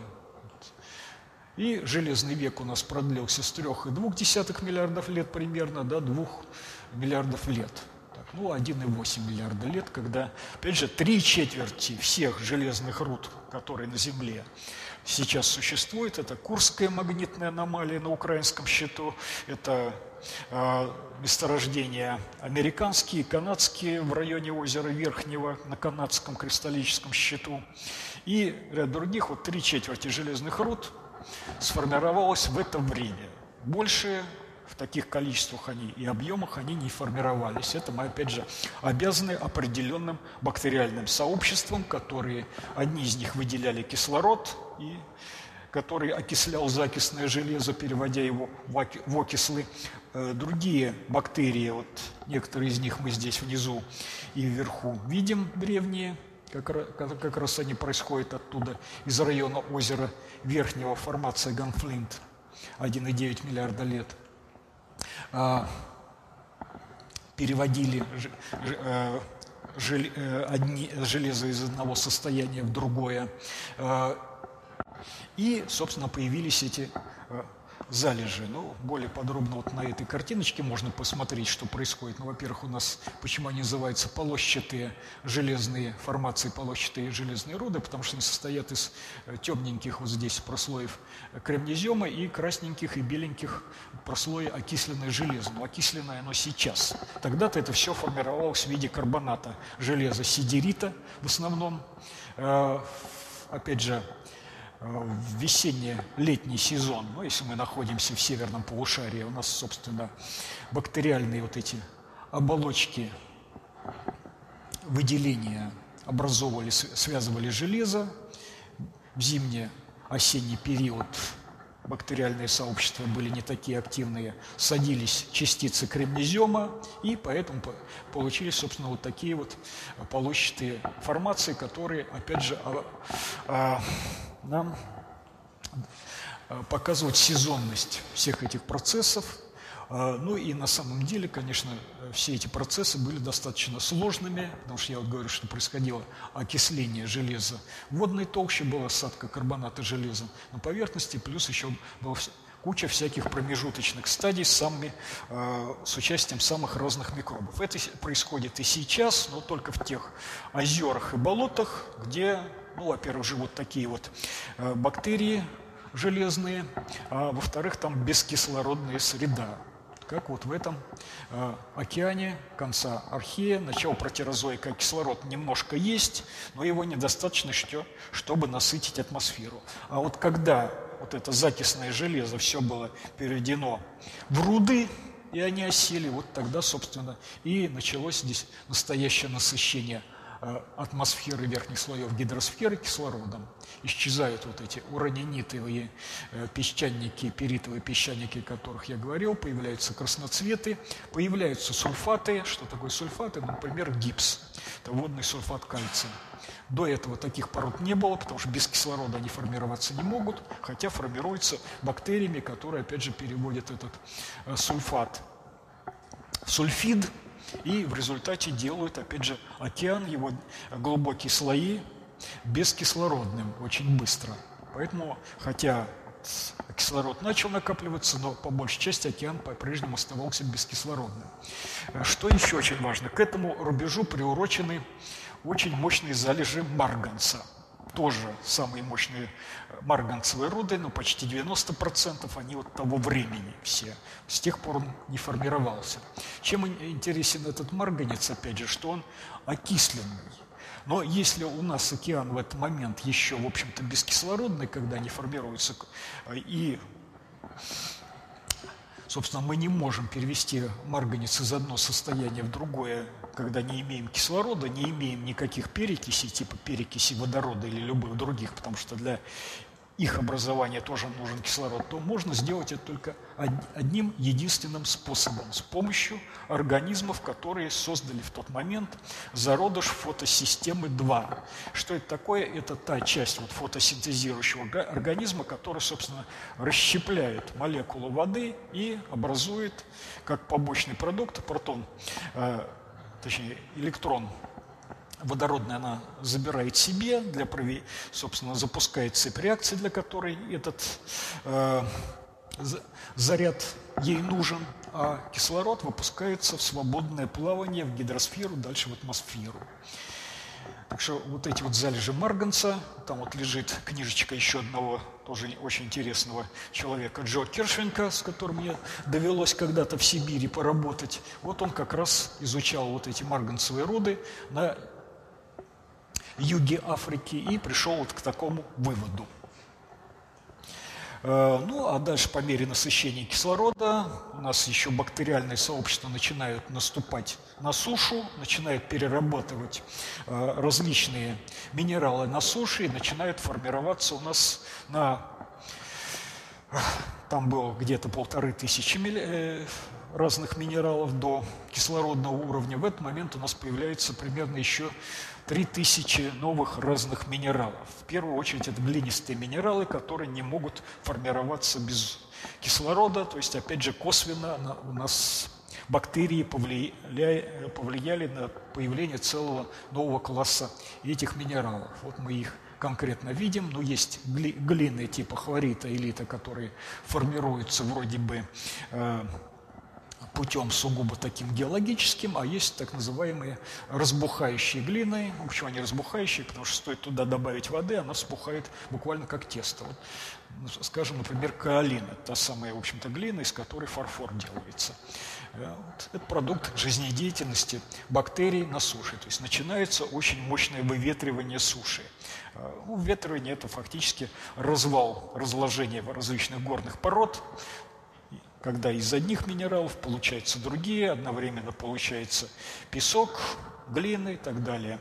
Все это происходит, происходит конечно, и так за счет просто, э, скажем, изменения температур, температурное выветривание, но именно бактерии, а потом грибы, а потом растения, этот процесс ускоряет в сотни раз. Без них вот такой бы картины, которую мы видим здесь, просто бы не наблюдалось. Это еще один показатель, как бактерии, по крайней мере, ускоряют всевозможные наземные процессы. Но это как раз вот тот самая формула перевода различных минералов, кремний содержащих, э, в карбонаты на морском дне и кремнезем с помощью углекислого газа. А катализатором здесь, чтобы вот эта реакция, которая может протекать, в общем-то, в любую сторону химическая, шла именно в одном направлении, служат именно живые существа. Ну а это вот некоторые из этих бактерий, которые жили на суше, им 1,2 миллиарда лет, они обнаружены э, на севере Шотландии, в, каких, в древних озерных отложениях, и мы видим, что здесь уже ну, вот это вот современное такое существо, типа, опять же, настока, а это вот всякие древние бактерии, тоже мы видим, что это достаточно были сложные организмы, хотя и бактерии, и э, достаточно сложные сообщества. Ну, а что было дальше, мы уже услышим в следующий раз. Так, все на сегодня.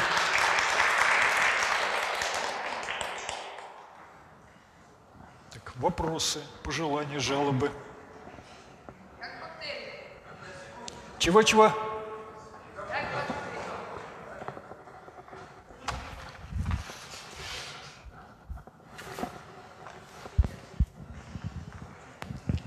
Вопрос. Как появились бактерии?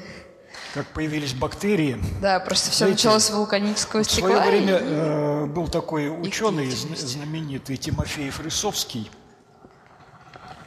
э, который на вопрос, как появилась жизнь, он всегда отвечал, обращайтесь за этим к Опарину, а я тогда еще был маленький, так что обращайтесь за, этому, за этим к Маркову, а я тогда еще был маленький. Потому что если мы сейчас начнем вот этот вопрос обсуждать, это понадобится не 5 моих лекций, а 25 моих лекций. Ну, на самом деле, вот я вам говорил э, про э, Ричард, Ричарда Хайзена, неоднократно упоминал, у него есть очень интересный, я не знаю, что вот написано в той книжке, переведенной на русский язык, но он на, показал на достаточно многих примерах, что поскольку у нас существуют разные минералы, особенно вот те же самые глинистые минералы, что это такое? Это матрица – очень закономерная, которая с определенными еще ошибками собрана, с дефектами. Вот если на этой матрице мы начинаем формировать органический полимер на основе того же самого метана, скажем, то у нас получаются органические молекулы. А вот эти дефекты превращаются, соответственно, в определенные э, индивидуальные особенности этих органических молекул. Сами минералы, они в какой-то степени э, кат, э, кат, э, стали катализаторами формирования жизни. Плюс, в зависимости от того, из чего состоят эти минералы, различные микроэлементы мы получаем. Плюс, поскольку это происходит вот в такой специфической обстановке, о которой я уже говорил, вот Дарвин в письме к своему другу, ботанику э, Джозефу Гукеру э, сказал, что, вероятно, жизнь произошла в теплом прудике. Small э, hot pond, он это называл. И вот, вероятно, он и здесь оказался прав, потому что у нас горячая достаточно атмосфера, горячая достаточно вода. Все это энергетически очень подстегивает эволюцию как минеральную, так и органических молекул, так и первых организмов. То есть, в принципе, все для того, чтобы собрать первые органические молекулы, собрать какие-то примитивные организмы, все условия на Земле существовали, чтобы это сделать и сделать достаточно быстро. Спасибо. Пожалуйста. А у Маркова что можно по этому поводу почитать? Ну, у Маркова целая книжка про это написана, «Рождение сложности». И вот там еще лежит книжка Никитина, там сложно написано об рождении сложности, но достаточно все-таки подробно, тоже можно почитать. Угу. Рекомендую. Презентация была очень насыщенной информацией. Вы не могли бы поделиться ей для самостоятельного изучения дома? После ну, поскольку Или я здесь все-таки лицо это... приглашенное, то вот согласуйте этот вопрос Понял. с хозяевами. Я могу.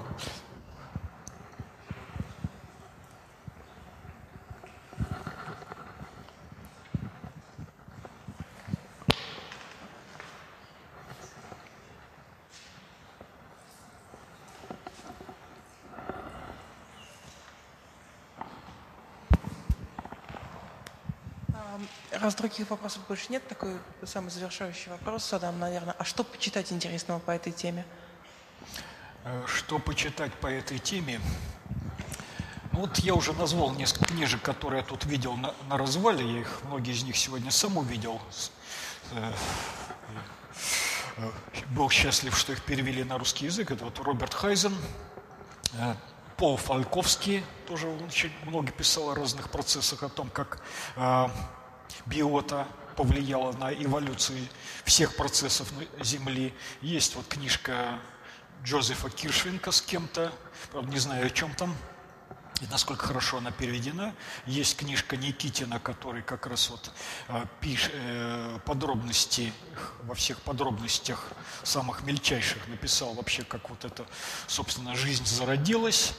Ну, есть книжка Маркова, которая очень легким, понятным языком написана, это «Рождение сложности». Ну, это одна из его первых популярных книг, я не знаю, доступна она сейчас в продаже или нет.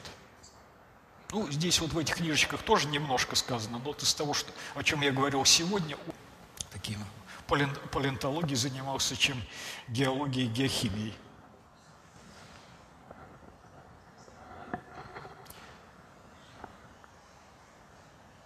Ну все, отложим до следующего раза остальные вопросы.